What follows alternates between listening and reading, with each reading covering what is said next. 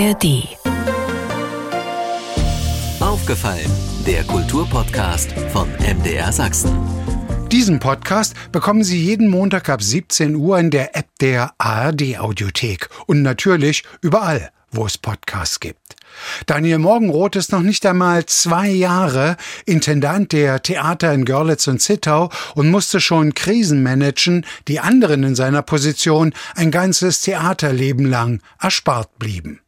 Die aktuellen drei Unwörter für den gebürtigen Coburger sind Wasser, Geld, Insolvenz. Die tatsächliche Ursache für die Löschwasserkatastrophe ist auch nach fünf Monaten noch nicht geklärt. Da steht eine langfristige Rekonstruktion des Görlitzer Hauses an. Die Finanzierung des Theaterbetriebes ist aber ungeklärt. Zugespitzt droht gar die Insolvenz? Ich bin Andreas Berger und rede im Podcast über sächsische Kultur von A, wie aufgefallen ist uns, bis Z wie zuhören, was andere denken. Aufgefallen zu Gast in unserem Görlitzer Studio und in dem wiederum begrüße ich den Intendanten der Gerhard Hauptmann Theater Görlitz-Zittau GmbH, Daniel Morgenroth. Hallo und herzlich willkommen, Herr Morgenroth. Hallo, guten Tag. Herr Morgenroth, wenn Sie jetzt einfach mal so die Uhr zurückdrehen, Sie sind jetzt seit knapp zwei Jahren oder seit anderthalb Spielzeiten in Görlitz. Im Spätsommer 21 begann Ihre Intendanz. Wenn Sie das so vergleichen mit den beschaulichen Zeiten, wo Sie noch am Bodensee waren, wie häufig haben Sie es bereut, hier in den Osten gewechselt zu sein? Also ich habe es nie bereut, hierher gewechselt zu sein, denn das ist ein tolles Haus, das sind tolle Häuser und eine tolle, ein tolles Team hier. Also das macht viel Freude.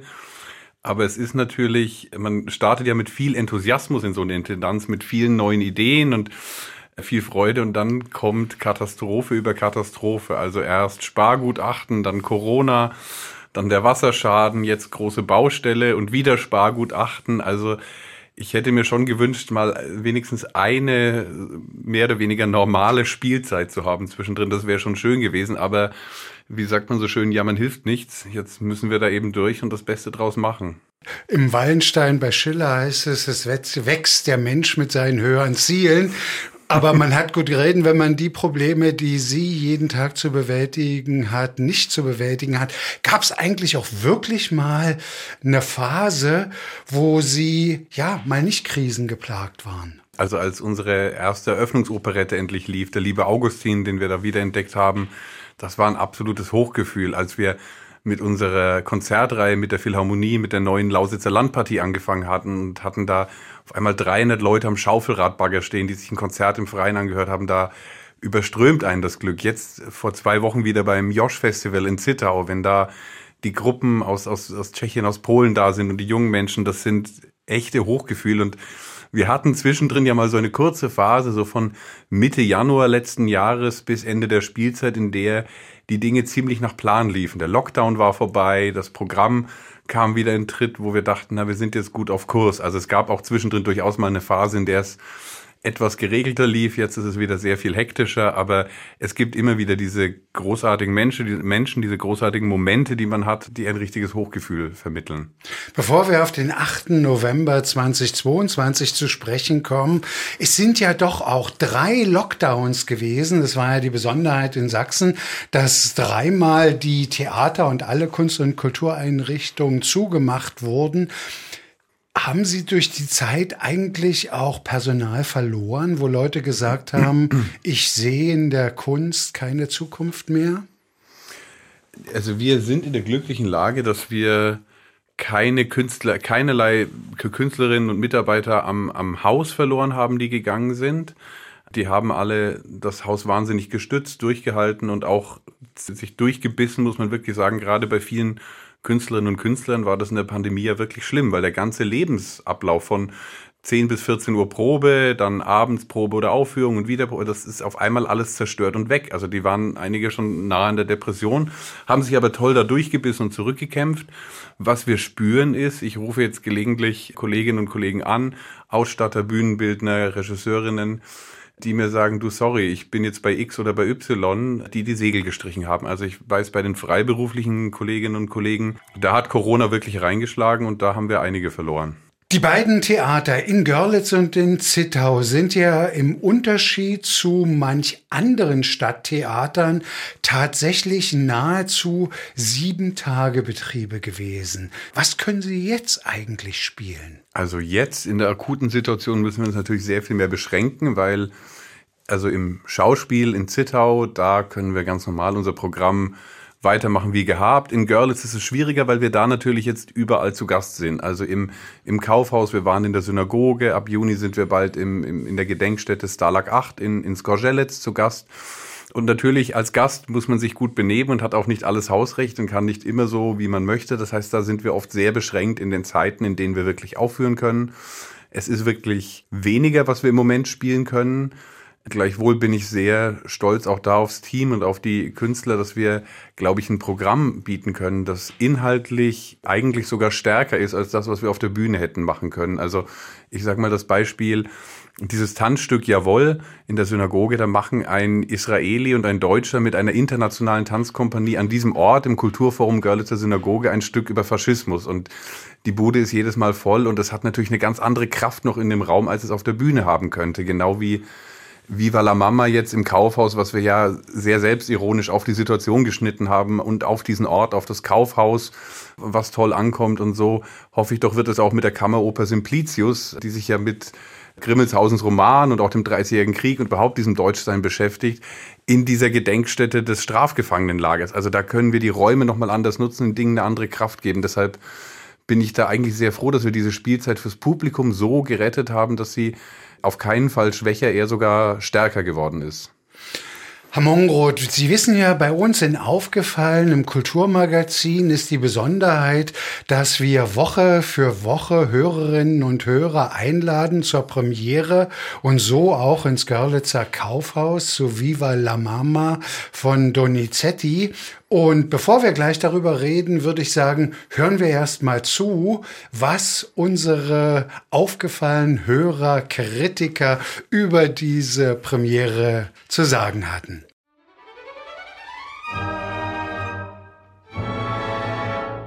Es war wundervoll, schön bunt, musikalisch, eine Spielfreude, auch ein bisschen skurril, zeitbezogen zu der aktuellen Situation hier. Das fand ich ganz toll.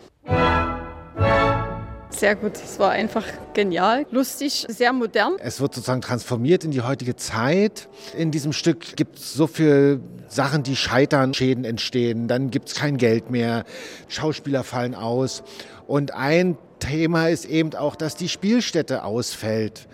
Dann wird das eben übersetzt. Das finde ich schon sehr zeitbezogen, sehr aktuell. Dem Theater in schwieriger Lage. Ah, das Wasser steht Ihnen hier ja buchstäblich bis zum Hals. Oh, oh, ich kann schwimmen. Aber der arme Intendant. Der Retter für die Theatertruppe, die hier sozusagen dargestellt wird, ist Mama, die von Anfang an das Zepter übernimmt. Total schön auch dargestellt wird. Ihr Bagage, Schwadroniere einer Dame das zu bieten. Das ist ein Mann, kräftig zupackend wie ein Weib, was mit allen Wassern gewaschen ist. Voll präsent, voller Dominanz. Sie versetzt dann irgendwann ihren Schmuck, um das Theater zu retten. Sie hat durchaus egoistische Ziele, denn sie will selber da auftreten und singen. Hier ist ein langsamer Teil mit viel Trüger.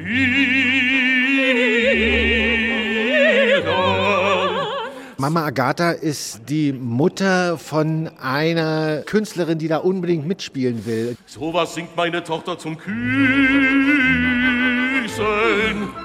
Das Orchester begleitet diskret. Die Violine mit zickete, zickete, zickete, zickete, zickete, zickete. Mutter Agatha möchte ihre Tochter unterstützen, dass ihre Tochter eine Arie singt und noch mehr Auftrittsmöglichkeiten bekommt. Und dabei präsentiert sie sich dann zum Schluss selbst als die Hauptfigur in dem Stück. Ich bin sicher, bei uns in Görlitz hat man nie so was Schönes gehört. Ich bin sicher, bei uns in Görlitz hat man noch nie so was Schönes gehört. Hat man nie so was Schönes gehört. Hat man nie so was Schönes gehört. Wir haben den Apotheker, der halt das Ganze dichtet. den Musikschullehrer, der die Komposition macht und den Impresario und den Helfer, den Assistenten. Bitte lasst uns doch probieren, wir verlieren so viel Zeit. Also auf die Sie alle stehen schon bereit. Es geht an ganz vielen Stellen was schief. Und trotzdem wird es immer irgendwie gelöst über diese Lebensfreude, die da drin ist. Der Enthusiasmus dieser Theatertruppe macht das zum Schluss zum Erfolg. Du alte Schlampe, glaubst doch nicht wirklich, dass ich mit deiner Tochter die Bühne teile. Oh, das wirst du, lieber Gorilla. So wahr ich Mama Agatha heiße. Das Theater hat einen Wasserschaden, deswegen ist hier die Ausweichspielstätte gerade das Kaufhaus in Görlitz. Das Schöne an diesem Kaufhaus ist diese Treppenformation. Die Bühne befindet sich also dort und da werden drei Etagen bespielt. Dadurch, dass die Prozentzeichen überall sind, dass Räumungsverkauf ist, findet man sich im Kaufhaus wieder. Es war eine geniale Vorstellung mit einem ernsten Hintergrund. Der Kampf um Geld fürs Theater vom Stadtrat, das kommt immer wieder vor im Stück.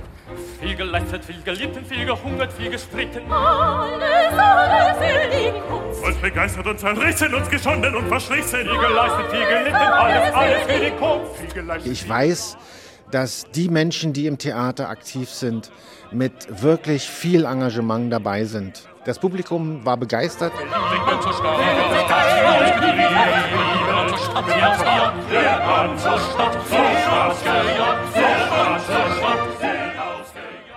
Ich weiß nicht, wie es Ihnen geht, aber ich finde das ja immer noch das sind ja Laienkritikerinnen und Kritiker, aber ich finde das auch immer hochinteressant im Unterschied zur professionellen Kritik, wobei ich auch weiß, dass die Theaterkritikerinnen und Kritiker, die bisher Viva la Mama gesehen haben, alle angetan waren.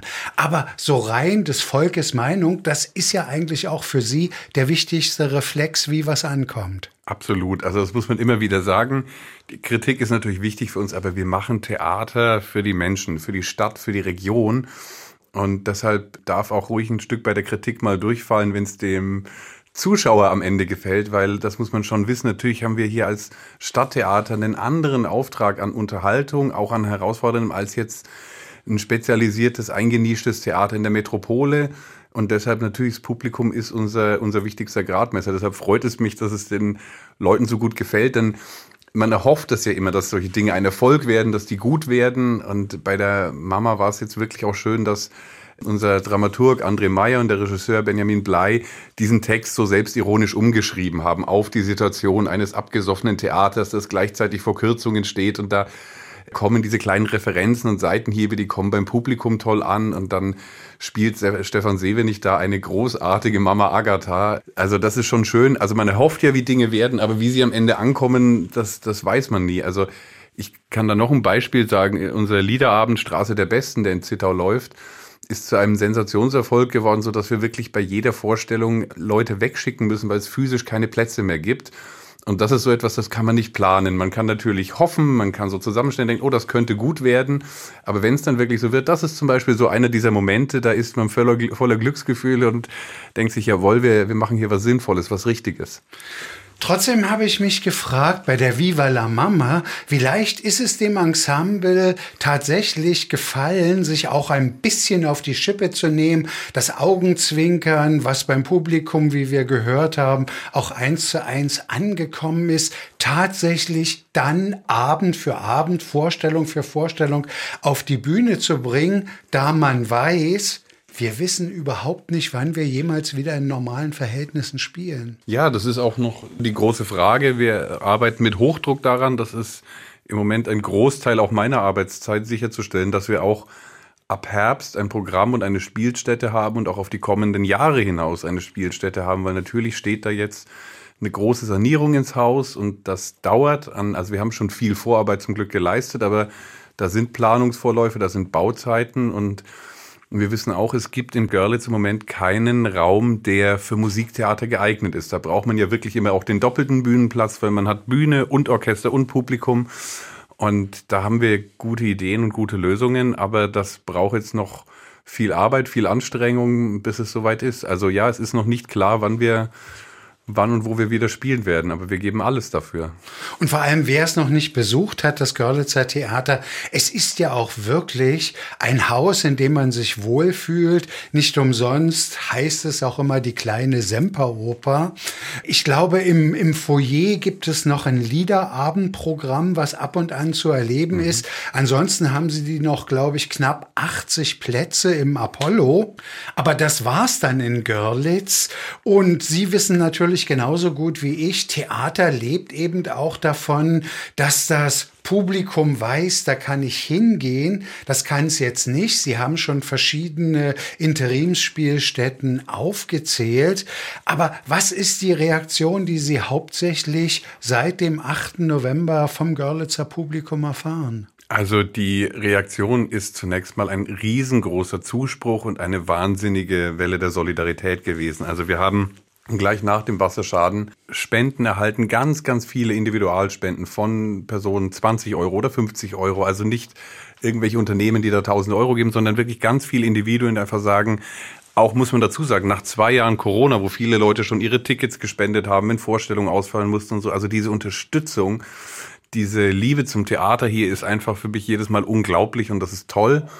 Und unser Publikum ist alle Wege mit allen Einschränkungen mitgegangen. Auch wenn man jetzt im Kaufhaus keine Toiletten hat und 20 Meter über die Straße ins City Center muss, das stört niemanden. Und auch wenn die Heizung mal zu warm oder die Luft zu trocken ist, also es ist nie kalt, wir heizen da schon ordentlich, aber das sind natürlich nicht diese Idealbedingungen, wie wir sie im Theater hätten. Aber das haben eigentlich fast alle, also ein, zwei motzen immer, das ist mal so, aber das haben fast alle so großartig mitgetragen und vor allem sind uns auch an alle Spielorte gefolgt und folgen uns noch. Wir hatten zum Beispiel auch dann das Angebot, unsere Tosca, die haben wir in Bautzen gezeigt und haben dann Bus-Shuttle angeboten von hier.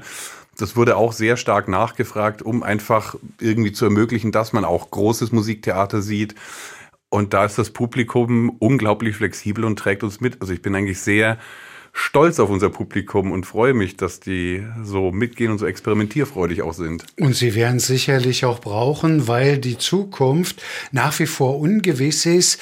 Eine Frage erstmal. Wir sind jetzt gut fünf Monate nachdem es passiert ist und nach all dem, was ich gelesen habe, wissen wir zwar, was passiert ist, dass die Bühne geflutet wurde, aber die tatsächliche Ursache? Die tatsächliche Ursache ist bei den Gutachterkreisen, also ich kann auch nicht sagen, ob jetzt welche Platine falsch verschaltet war oder welche Programmierung. Es war, das so viel ist eben klar, ein technischer Fehler.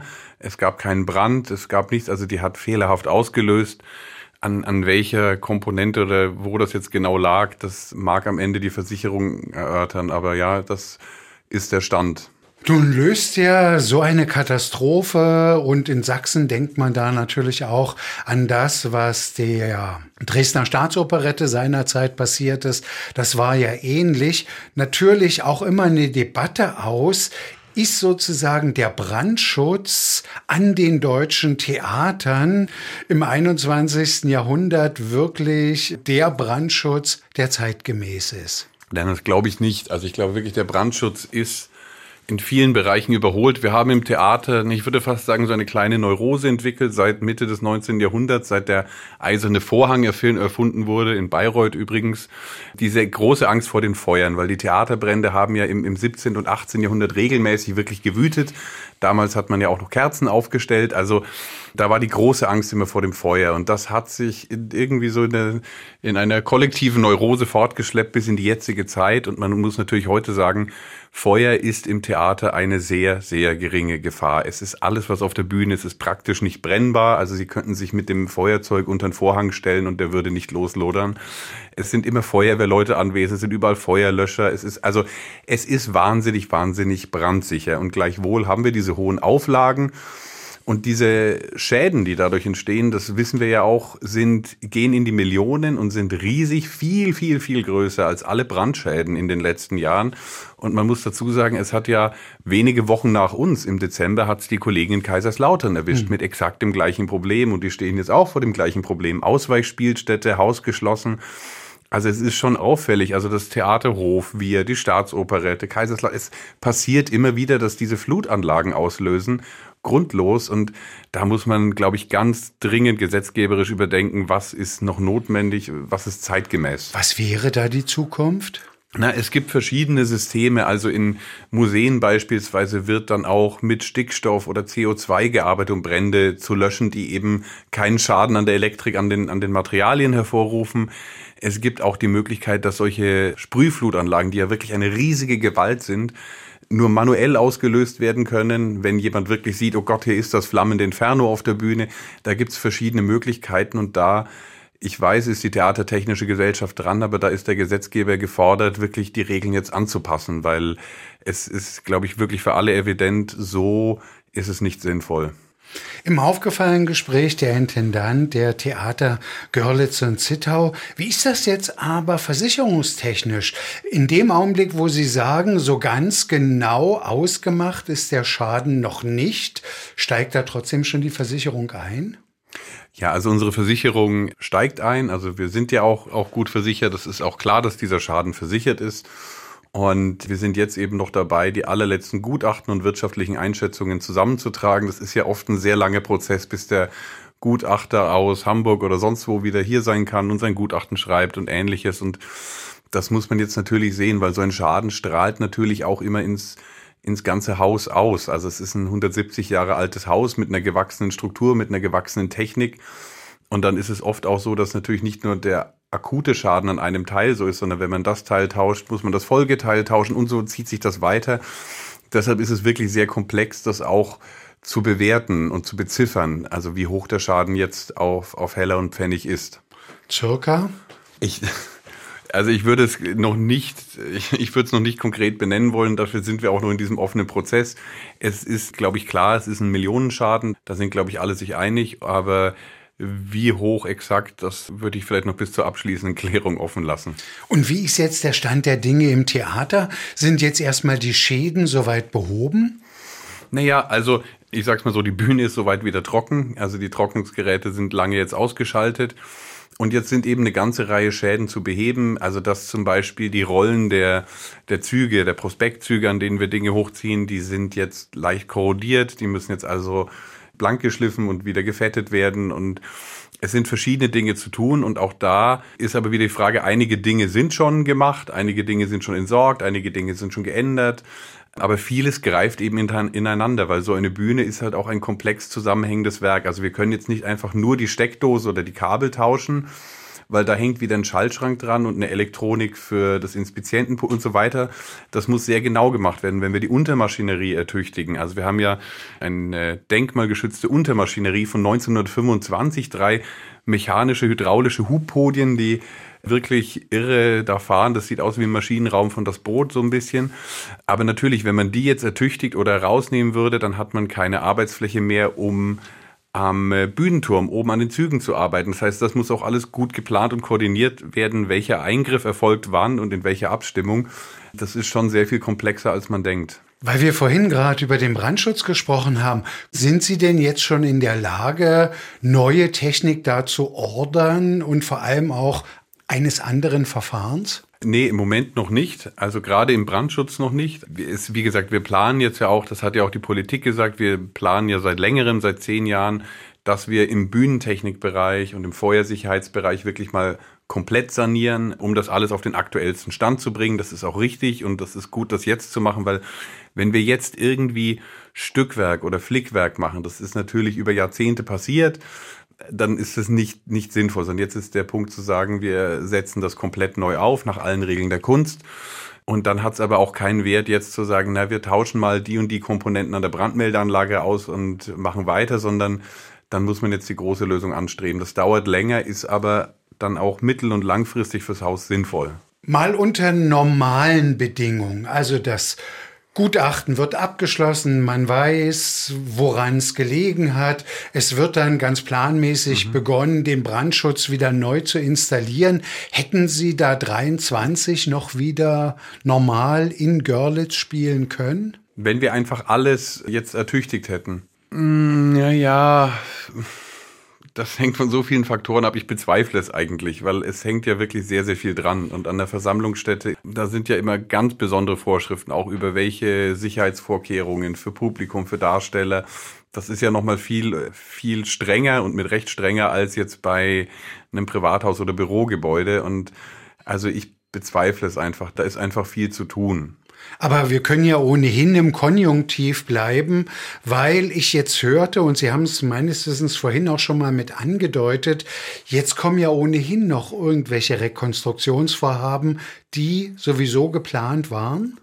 Genau, also unsere Gesellschafter, der Landkreis, die Stadt Görlitz und die Stadt Zittau sind ja seit längerem dran, tatsächlich in diesem Bereich Bühnentechnik, also Brandschutz da Erneuerungen vorzunehmen und das Haus auf den Stand zu bringen. Das Vorderhaus wurde vor 20 Jahren, also der Publikumsbereich wurde vor 20 Jahren ja mal erneuert. Aber auch das ist natürlich nach 20 Jahren schon wieder so, dass man sagt, na ja, also die Teppiche könnten wir auch erneuern und so. Also da steht nicht eine Generalsanierung an, aber doch eine große Sanierung in vielen Bereichen. Und wie gesagt, jetzt ist eben der Moment, das zu tun, weil selbst wenn wir sagen, wir ertüchtigen jetzt irgendwas hier und da und dort, wissen aber, dass wir in zwei Jahren sanieren, auch dann wäre dann wäre das eigentlich verschwendetes Geld, sondern jetzt konzentrieren wir lieber die wenigen Mittel, die wir haben und gehen eine Sanierung an, die das Haus zukunftsfähig macht. Bis? Naja, also sagen wir mal so, für die Baumaßnahme veranschlagen die Planer zwei Jahre.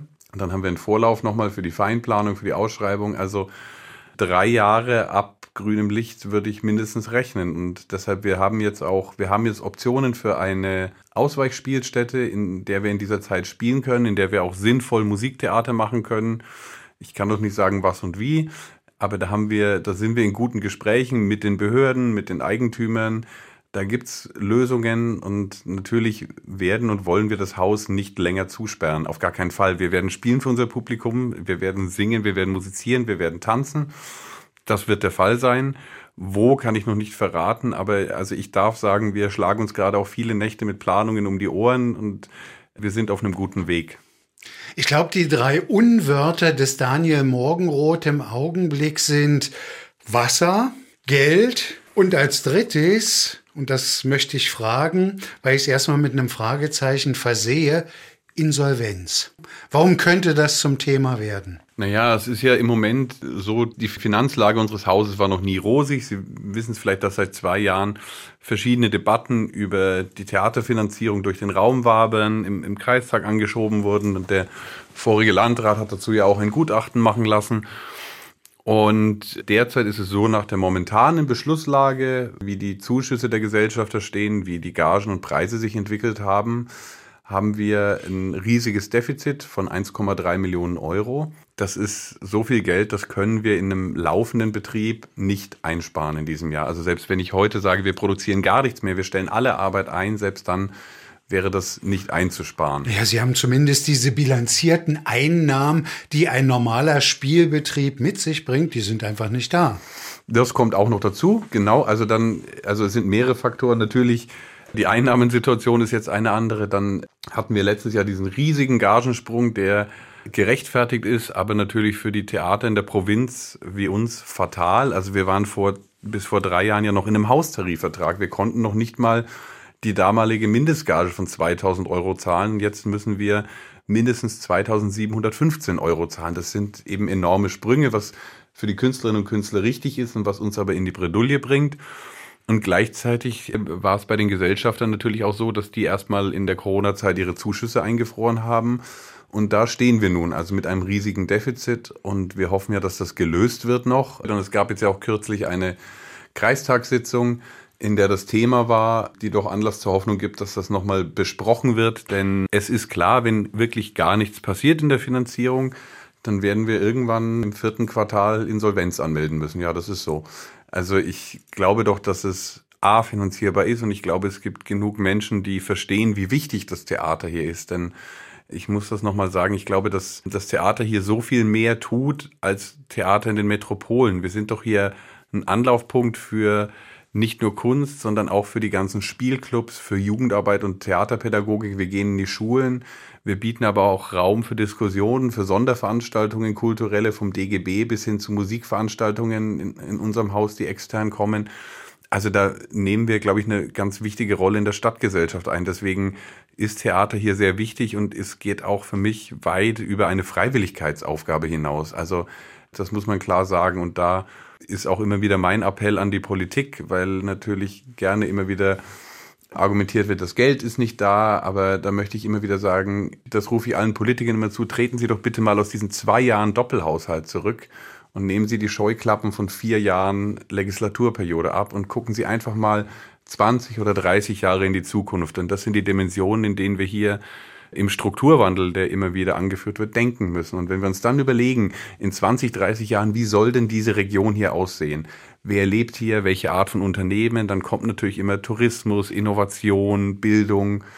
Und wenn ich mir das so vorstelle, dann ist es doch eigentlich überhaupt keine Frage, dass zu dieser Konzeption, um diese Menschen hierher zu bringen und diese Innovation hier anzusiedeln, dazu gehört ein lebendiges, produzierendes Theater. Deshalb mein Appell ist hier, wir müssen die Dinge, die wir in dieser Zukunft brauchen, die müssen wir uns jetzt leisten. Denn was weg ist, ist weg. Und das wird kontraproduktiv sein.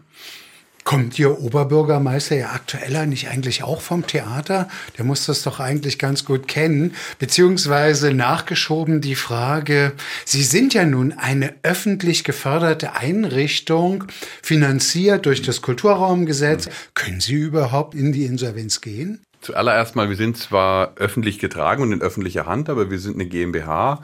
Damit unterliegen wir auch dem GmbH-Gesetz und den, den Regeln wirtschaftlichen Handelns. Also das ist schon klar. Es ist natürlich insofern besonders, dass die öffentliche Hand bei uns im Hintergrund steht und wir da auch einen besonderen Auftrag haben. Das ist, das ist schon richtig. Also ich habe ja auch die Hoffnung, dass die Wichtigkeit des Theaters hier erkannt wird und dass da politisch eine Lösung gefunden wird, weil für möglich halte ich sie in jedem Fall und wir kriegen auch viel Unterstützung. Natürlich, Sie haben ja auch unseren Oberbürgermeister angesprochen, Herrn Ursu, der natürlich das Theater, den Theaterbetrieb sehr gut kennt und auch sehr gut versteht und auch weiß, das muss man ja auch immer, immer, glaube ich, mal erklären. Das geht nicht darum, dass wir in irgendeiner Form gierig wären, sondern das Theater ist auch im Vergleich, das können Sie wirklich an Zahlen belegen, wahnsinnig schlank aufgestellt. Also wir machen hier tolle Kunst mit, einem, mit einer sehr dünnen Personaldecke und mit sehr geringen Gagen. Also da wird beileibe nicht geprasst und es geht uns nicht darum, jetzt uns die Bäuche voll zu machen, sondern es geht um ganz simpel Gagensteigerungen und Kostenerhöhungen aufzufangen, die wir ja, sage ich mal, im öffentlichen Dienst auch sonst überall auffangen müssen. Also es sagt ja auch kein Landratsamt oder keine Behörde, oh, das ist jetzt alles zu teuer, diese Tarifsteigerung, die Verdi verhandelt hat, wir müssen jetzt 300 Leute entlassen. Das passiert ja nicht. Herr Monroth, Sie sagen das alles immer noch mit einer sehr freundlichen Ausstrahlung. Ist es vielleicht auch das? Es ist, glaube ich, für Sie die größte Herausforderung bisher am Theater. Sie haben im Grunde genommen keine klare Zukunft. Sie wissen aber, Sie müssen es schaffen. Ist das aber vielleicht gerade der Antrieb? Ja, natürlich ist das der Antrieb. Das ist für mich ein Ansporn und auch auch der Kampf und auch immer wieder zu argumentieren, zu erklären. Also aufgeben kommt überhaupt nicht in Frage, weder für dieses tolle Haus noch für die Region und schon gar nicht für meine Kolleginnen und Kollegen am Haus. Das muss ich auch mal sagen, die hier 15 Jahre in Haustarifverträgen waren, die um ihre Arbeitsplätze und die Arbeitsplätze der Kollegen zu sichern verzichtet Darf ich mal ganz hatten. kurz einhaken? Fürchten ja. Sie, weil Sie die, die Finanzknappheit so beschrieben haben, dass Sie wieder zurück irgendwie in den Haustarifvertrag müssen, um das irgendwie zu stemmen? Also ich halte das im Moment für keine Option. Zum einen ist es wirklich, muss ich sagen, fast schon schäbig, wenn man vor drei Jahren mit großem Brimborium und auch viel Hilfe vom Land alle wieder in den Tarifvertrag hebt und drei Jahre später konstatiert, oh, das war ja viel zu teuer. Das ist eigentlich nicht redlich. Und das andere ist natürlich auch, Sie hören ja, was die Gewerkschaften gerade an Forderungen aufstellen. Dienst, 10 Prozent. Genau, und in dem Klima mit Gewerkschaften drüber zu reden, Lohnverzicht zu üben, halte ich für ziemlich schwierig. Also ich sehe das im Moment nicht als eine Option an. Und trotzdem muss es im Oberstübchen bei Daniel Morgenroth rotieren und rotieren und rotieren. Ich hörte, Sie haben für den Mai auch noch mal was ganz Besonderes vor und da steht vor allem auf dem auf dem Stück Deckel auch der Name Daniel Morgenroth als ja. Autor. Ja, da haben wir was Großartiges vor. Wirklich, es ist ein Projekt. Man soll sich nicht selbst loben, aber das ist deutschlandweit einmalig. So etwas können Sie nur hier in Görlitz sehen. Es ist ein immersives Theater. Das heißt, als Publikum tauchen Sie komplett ein in die düstere Welt der Herzogin von Amalfi. Eine jakobäische Rachetragödie von 1613. Und die stellen wir da mit Schauspielen, mit der gesamten Tanzkompanie, dem gesamten Opernchor und Einspielungen vom Orchester auf zweieinhalbtausend Quadratmetern, ein künstlicher Wald entstanden, ein künstlicher See, Marktplätze, Tavernen, Paläste, Stripclubs. Und in dieser Welt bewegt sich das Stück und die Zuschauer bewegen sich vollkommen frei durch diese Welt und können das wirklich riechen, sehen, schmecken, fühlen mit allen Sinnen erleben. Das ist das Ziel. Und wir haben eine großartige technische Mannschaft, die da seit vier Monaten bei Minusgraden, bei jedem Wind und Wetter quasi einbaut und ertüchtigt. Und das wird ein ganz einmaliges Erlebnis. Malfi heißt das Ganze und beginnt ab 13. Mai und läuft bis Ende Juli. Ich freue mich sehr drauf, weil ja, ich habe das Stück auch bearbeitet. Ich werde es auch inszenieren. Deshalb ist es natürlich auch ganz besonders so mein, mein Baby. Aber ich muss es nochmal sagen, es ist ein ganz, ganz einmaliges Erlebnis. Deshalb. Und Spielstätte? Ist der ehemalige Güterbahnhof in Görlitz. Den finden Sie direkt quasi links neben dem Bahnhof hinter Penny. Und das ist eine langgestreckte Backsteinhalle, zweieinhalbtausend Quadratmeter, die wir da ertüchtigen. Ein Teil findet draußen statt, aber das meiste drin. Und ich finde eigentlich das Spannende an dieser, dieser Art von Theater, am immersiven Theater, ist wirklich, dass jede Zuschauerin, jeder Zuschauer kriegt von uns auch eine Halbmaske, die sind maskiert und gehen auf eine ganz individuelle Reise. Die erleben den Anfang und das Ende gemeinsam. Ja, die wissen, die kennen diese Geschichte, aber manch einer folgt dem Tanz, der andere dem Spiel, der andere kann auch Dinge essen dort und konsumieren. Also jeder erlebt diese Themen des Stücks auf seine Weise in verschiedenen Kunstformen. Und das ist das Interessante, so dass man danach auch ins Gespräch kommen kann, was ist dir passiert, was ist dir passiert. Premiere am 13. Mai ist die Premiere im alten Güterbahnhof in Görlitz. Monrod, ich will noch mal, bevor wir über die beiden Sachen, die wir jetzt mhm. gerade angesprochen haben, will ich noch was anderes schnell einschieben.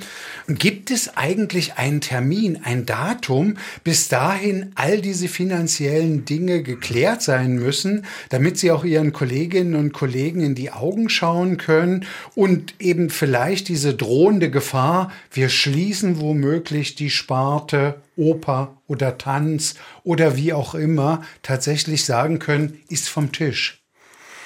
Naja, also es hängt einfach sehr stark an den kommunalen Haushalten. Es gab jetzt Bewegung eben und einen Beschluss für einen Haus im Haushalt im Kreistag, was gut ist, was jetzt noch einer Genehmigung durch die Landesdirektion bedarf. Ich weiß, die Städte Görlitz und Zittau sind noch am Verhandeln. Also das hängt einfach ganz stark an den kommunalen Haushalten. Also da kann ich schwerlich ein Datum vorgeben, sondern es kommt darauf an, wie schnell man sich jetzt politisch in dieser schwierigen Lage, denn ich möchte auch nicht in der Haut der Bürgermeister und Landräte stecken, das sage ich auch ganz ehrlich, aber wie schnell man sich in dieser Lage jetzt einigt, da kann ich kein Datum nennen. Sie haben vom Freistaat damals relativ schnell, nachdem es passiert war, 250.000 Euro bekommen. Die sind aber, glaube ich, in erster Regel dafür verwendet worden, Ausweichspielstätten, ich sage das jetzt mal etwas salopp, spielreif zu machen. Mhm gibt's aus dem Hause Klepsch, also von der sächsischen Kulturministerin, beziehungsweise eben vom Landkreis oder von der Stadt Signale, weitere Unterstützung ist im Anmarsch? Ja, also das war eine tolle Unterstützungsmaßnahme, ganz spontan. Wir haben wirklich viel Dinge, die kaputt gegangen sind. Also Scheinwerfer, LED-Technik, Bühnentechnik, Stühle, also Bühnenteile angeschafft für verschiedene Spielstätten, die jetzt auch schon die ganze Zeit in Benutzung sind. Das ist toll. Und wir kriegen wirklich viel Unterstützung, nicht nur in Form von warmen, warmen Worten, sondern wirklich auch tatkräftig von, von Frau Klepsch, von Herrn Kretschmer, von der Staatsregierung. Das ist toll, dass man hier wirklich sagt, nee, wir stehen auch hinter dem Theater. Und natürlich gucken wir jetzt auch nach verschiedenen Fördermitteln für die anstehenden Projekte. Da werden wir auch unterstützt und das ist klasse. Aber also wir sind jetzt erstmal dankbar wirklich für die Gelder, die geflossen sind, weil also wir haben im Moment das, was wir brauchen. Mehr geht natürlich immer, ja, aber erstmal sind wir sehr dankbar für diese Unterstützung. Letzte Frage in diesem aufgefallenen Gespräch bei MDR Sachsen. Was beansprucht Sie denn jetzt im Augenblick mehr? Die Vorbereitung dieses wirklich sehr ungewöhnlichen Theaterprojektes im Mai oder ja, das ständige Suchen nach neuen Möglichkeiten, die Spielstätte irgendwie und überhaupt das Theater über die Zeit zu bringen. Ja, es ist leider gerade diese Phase so alles und auf einmal und eigentlich graut es mir ein bisschen, weil ich jetzt beginne, dieses Malfi-Projekt zu inszenieren. Das heißt, da geht auch noch mal viel Zeit drauf und ich bin jetzt schon immer 12, 14 Stunden im Theater und also es muss leider alles und auf einmal passieren. Wir machen einen Spielplan und fünf Variablen, um zu wissen, so können wir es uns vorstellen, aber sicher ist es noch nicht, was eh schwierig ist. Ja, wir machen diese Sanierung schieben wir an und jetzt die große Inszenierung. Also es hilft alles nichts. Das werden jetzt weitere Horrormonate, durch die wir durchgehen, aber ich sage es auch, ich gehe da weiter. Sie können gerne meine Assistentin, meine Kollegen fragen. Ich gehe da mit guter Laune durch. Was gibt Ihnen denn die Gewissheit, dass Sie es schaffen? Da würde ich mit Donizetti antworten aus der Viva la Mama. Da steht nämlich drin im Libretto, viel geleistet, viel gelitten, viel gehungert, viel gestritten, alles, alles für die Kunst, für die Kunst. So. Und weil mir das natürlich wirklich, also wenn ich hier am Bahnhof oben bin und sehe diese Einbauten wieder und mache Planungsskizzen und Beleuchtungsproben und gehe in die Probe mit den Spielern, mit dem Chor, das gibt Energie, weil man weiß ja, worauf man hinarbeitet. Das, was ich vorhin beschrieb, dieser Moment der Premiere, wenn man merkt, oh, wir konnten unser Publikum begeistern, dann macht das Freude. Also das Schlimme ist eigentlich nur, wenn man sich tagelang nur mit Plänen, Kosten und Verwaltungsdingen beschäftigt. Irgendwann kommt man sich vor wie ein Verwaltungsmitarbeiter und gar nicht mehr wie ein Intendant und Künstler, wofür man doch eigentlich in den Beruf gegangen ist. Aber solange ich diese Möglichkeit habe, künstlerisch zu arbeiten, glaube ich auch, bringe ich die Energie für die kommenden Monate gut auf.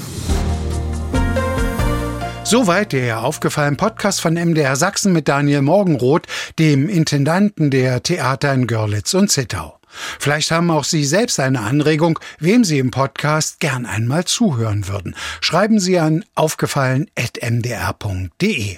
Diesen Podcast bekommen Sie jeden Montag ab 17 Uhr in der App der ARD Audiothek und natürlich überall, wo es Podcasts gibt. Und nicht zu vergessen, hören Sie doch mal rein in den Krümelgeschichten Podcast von MDR Sachsen. Den finden Sie ebenfalls in der App der ARD Audiothek. Aufgefallen, ein Podcast von MDR Sachsen.